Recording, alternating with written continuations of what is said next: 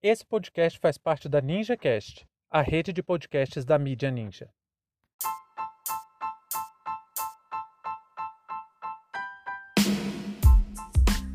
CPI da Covid. Wilson Witzel faz graves denúncias contra o governo federal. Sejam bem-vindos e bem-vindas ao seu plantão informativo com análise e opiniões a partir de uma perspectiva histórica. Eu sou Arnaldo de Castro, em conjunto com Brenda Salzman, e hoje é dia 16 de junho de 2021.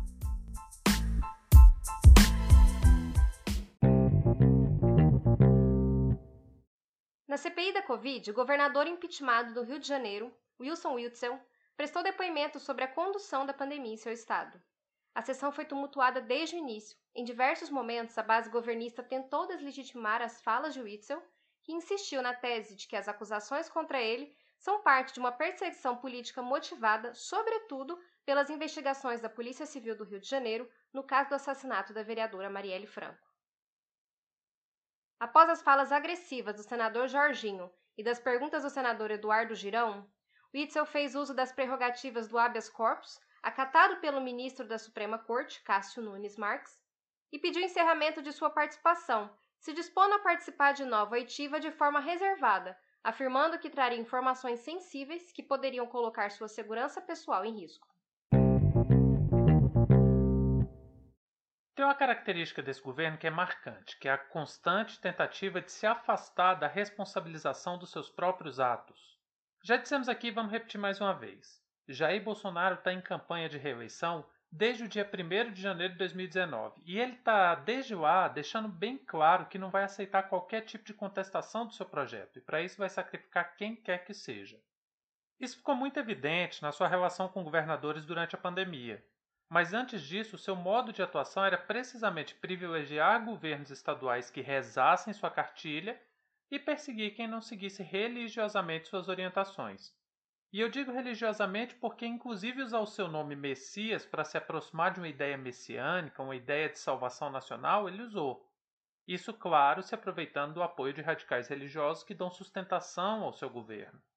Mas algo interessante nessa relação é que a cada dia que passa fica mais claro que Bolsonaro utiliza todo o aparelho do Estado para estabelecer seu regime. Atropela não apenas a democracia, mas também seus próprios aliados.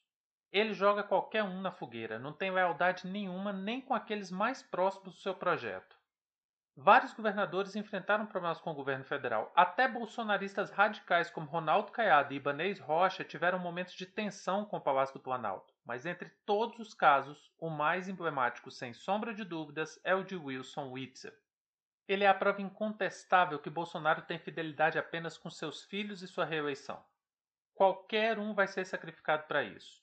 O que a gente vê nesse processo é uma lógica de centralização de poder na figura pessoal de um líder.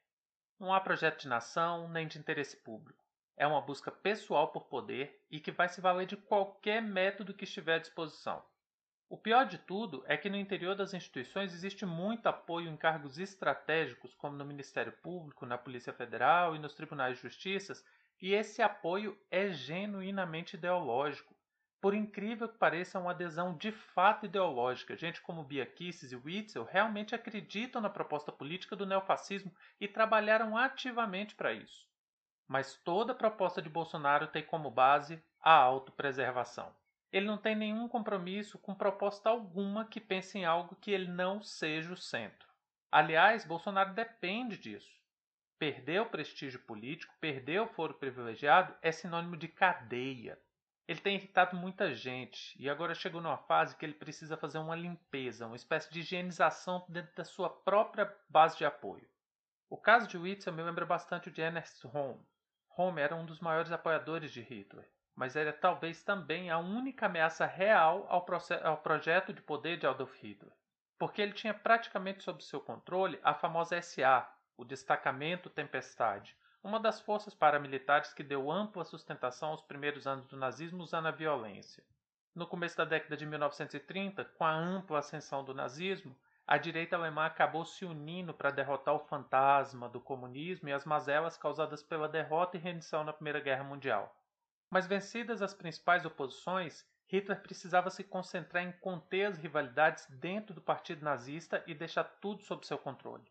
Foi a partir dessa intenção que aconteceu a famosa Noite das Facas Longas ou Noite dos Longos Punhais. Entre as dezenas de assassinatos e milhares de prisões, foi preso também Ernest Holmes.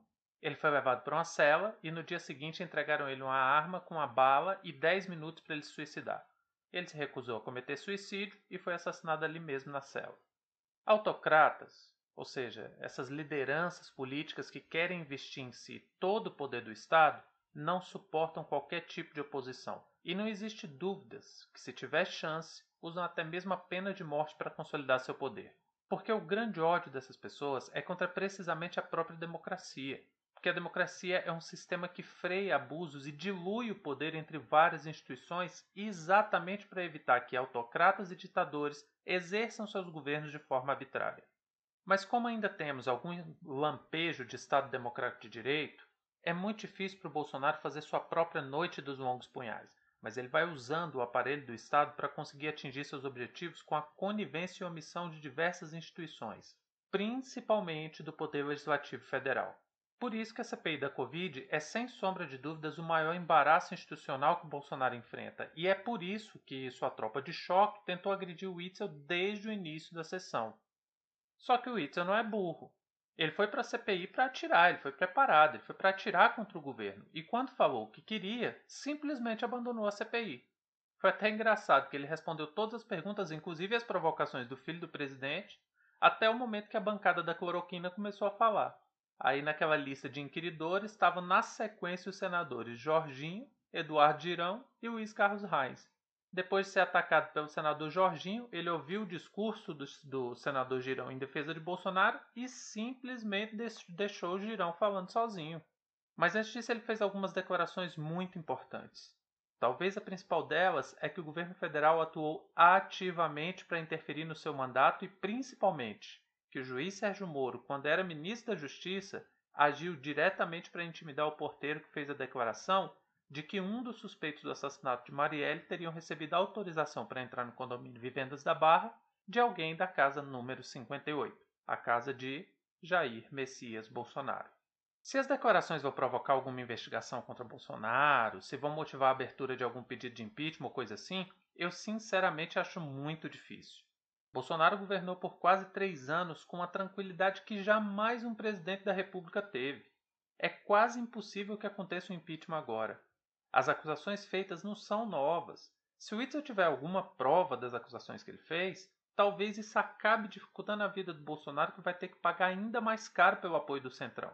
A Câmara está muito feliz com seu presidente de estimação.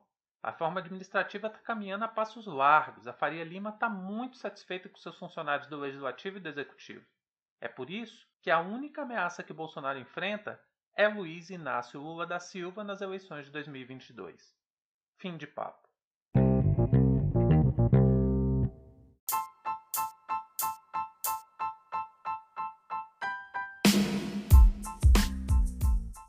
Entre tantos fatos que nos cercam e com a velocidade de informações a que estamos submetidos, essa foi nossa escolha para o destaque de hoje.